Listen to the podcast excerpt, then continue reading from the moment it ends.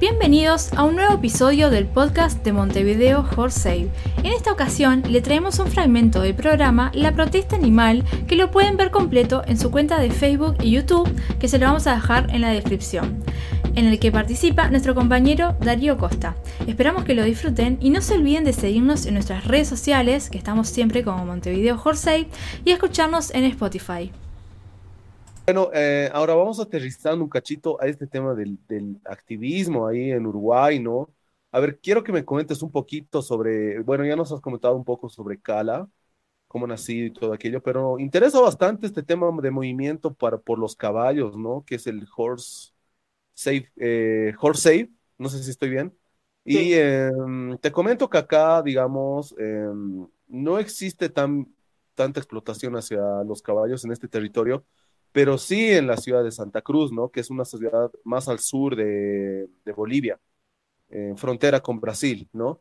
Entonces ahí todavía se sigue usando caballos para transporte, hay mm, algunas organizaciones que se han pronunciado, ahí eh, también existen algunos eh, compañeros veganos, ¿no? Que están en esta movida de tratar de abolir esto.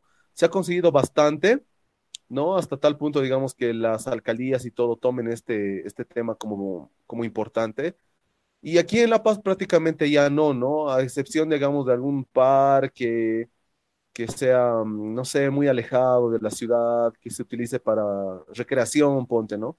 Pero más allá de eso, o sea, no es una explotación tan latente, eh, a excepción de Santa Cruz, digamos, ¿no? Que se está luchando todavía para su abolición.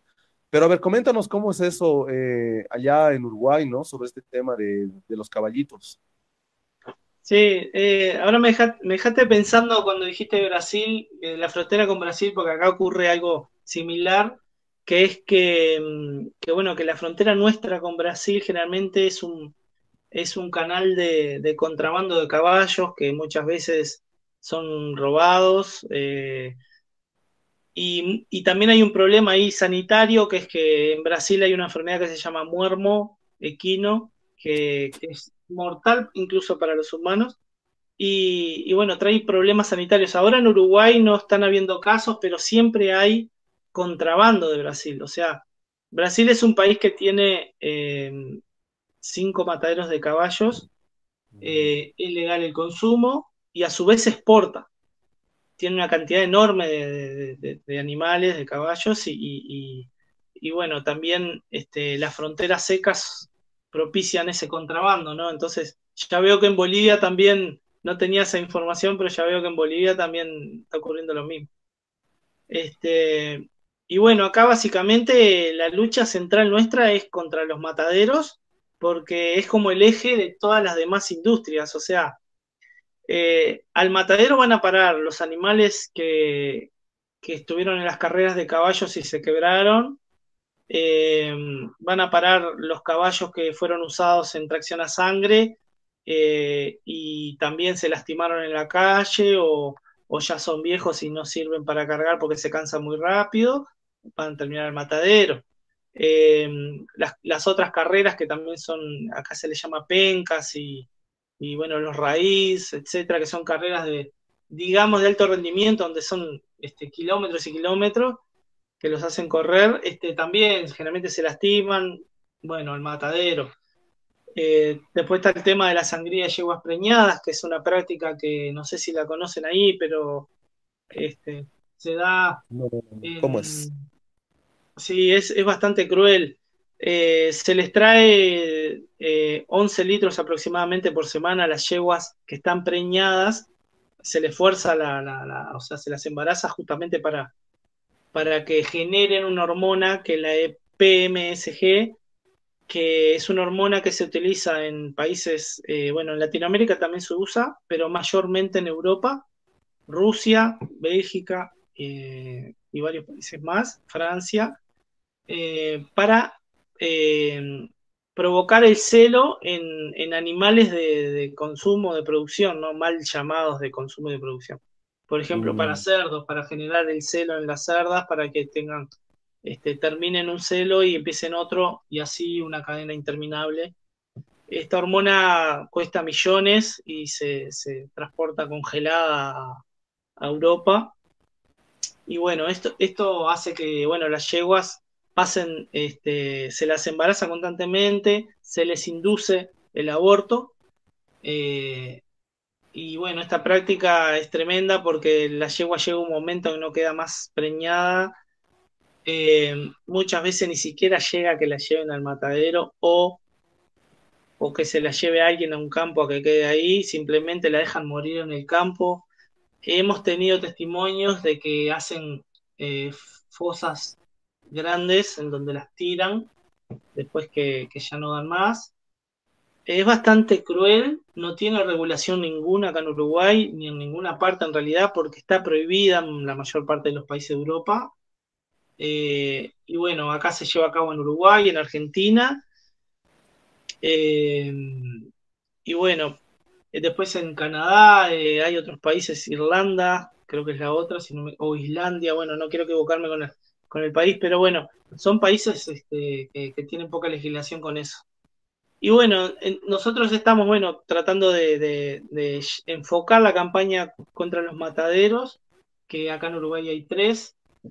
Y, bueno, también como que descentralizamos eh, en, otras luchas, como, bueno, la atracción a sangre, la, la, la, la sangría de yeguas preñadas, este, que ahora está teniendo mucha repercusión por, por, bueno, testimonios que salen a la luz. Hay una organización que se llama Animal Welfare Foundation, que es sueco-alemana, que, que, ha estado haciendo investigaciones este, acá, en, acá en Uruguay y han sacado a la luz muchas cosas muy, muy jodidas en cuanto a los caballos. O sea, acá lo que ocurre es que somos un país muy hipócrita porque eh, en el escudo nacional está el, caballo como, como, símbolo de libertad.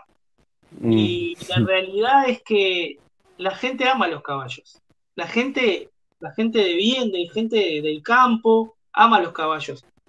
Eh, un poco por, eh, por su, acercamiento que tienen con el trabajo, porque lamentablemente, bueno, en su, eh, en su falta de información, tienen esa cultura de, bueno, que el caballo tiene que trabajar. Eh, bueno, dentro de su especismo eh, y su, forma, sus valores de, cómo, de qué significa querer a un animal, eh, que para, no la compartimos, pero sabemos que la mayoría de las personas este, quiere a los caballos, por eso acá no se consume, está prohibido comer carne de caballo, pero la importamos, la exportamos, perdón. Entonces eso, eso por un lado nos hizo recibir mucho apoyo de, mucha gente que está en contra de, esto y contra los mataderos de caballos, etcétera. Y bueno, nosotros también aprovechamos esa, esa, esa cultura que hay del caballo en Uruguay, la aprovechamos para volcarla contra el matadero, contra los mataderos y contra todas las prácticas que explotan los caballos. Y a su vez también la, la, la, utilizamos como estrategia de, información y de que informar a la gente de que no queremos ni matadero de caballo ni matadero de vaca, que, todos los animales son iguales.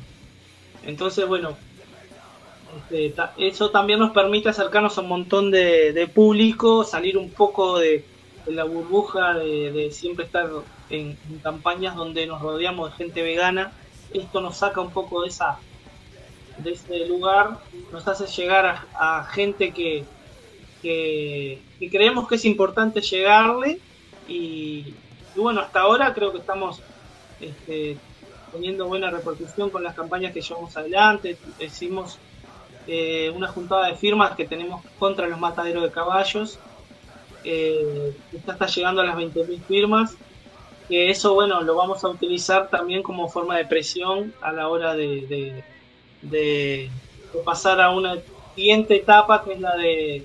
La primera etapa de la campaña es de información, porque muchísima gente, la mayoría de la gente no sabe que existen los mataderos caballos.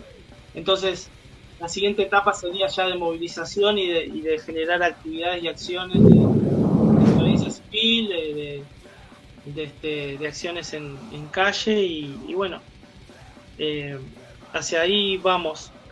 Eh, pero la realidad de los caballos acá está bastante jodida. Creo que el caballo se utiliza es increíble la gente se, se, se, desvive por tener un caballo para que lo terminan explotando por un montón de actividades, ¿no? Eh, muchas gracias por, por esa explicación y la información, pues es bastante importante, ¿no? Muy, muy importante así para, mm, eh, para tomar un cacho de reflexión también. Y, bueno, también yo creo que les va a servir bastantes de sus experiencias a los compañeros, especialmente en Santa Cruz, que están con esta movida incansable todos los días desde el punto legal, desde el punto activista, de todos los lados. Y, bueno, no es, está bueno también tejer estos lazos y estas redes de apoyo también, que inclusive internacionales, que se pueden llegar a dar, ¿no? Eh, muchísimas gracias Darío por toda esta información y por toda esta entrevista. Mira, el tiempo en radio vuela, lastimosamente vuela muy jodido ya, pero estoy seguro que esta va a ser, no va a ser ni la primera ni la última vez que te vamos a tener en la protesta animal. Más bien, muchísimas gracias por estar en, en el programa del día de hoy. Tenemos muchísimas cosas más que hablar. Y bueno, pues de mi parte y también de parte de la jauría de la protesta animal, pues muchas gracias por haberte sacado el tiempo para para poder estar en esta entrevista. Te esperamos en una, nuevamente en un nuevo programa. Y para finalizar, eh, este, te dejo los micrófonos, más o menos tienes como de 3 a 5 minutos para decir lo que quieras, ¿no? Una reflexión, puedes invitar a una actividad, puedes invitar a lo que quieras, puedes hablar lo que quieras, puedes hacer una denuncia, absolutamente todo lo que quieras. Te, te recuerdo que este programa no tiene ningún tipo de censura, absolutamente todo lo contrario, es totalmente libre entonces te dejo los micrófonos ahí para, para que te explayes y pues muchas gracias por haber, eh, por haber protestado en la protesta animal, valga la redundancia. Gracias. bueno, muchas gracias a vos y, este, y al equipo de protesta animal. Eh, después, si podés pasarme algún contacto de la activista de Santa Cruz, así estamos en contacto con para ver en qué podemos este, complementarnos ahí con, con el tema de los caballos.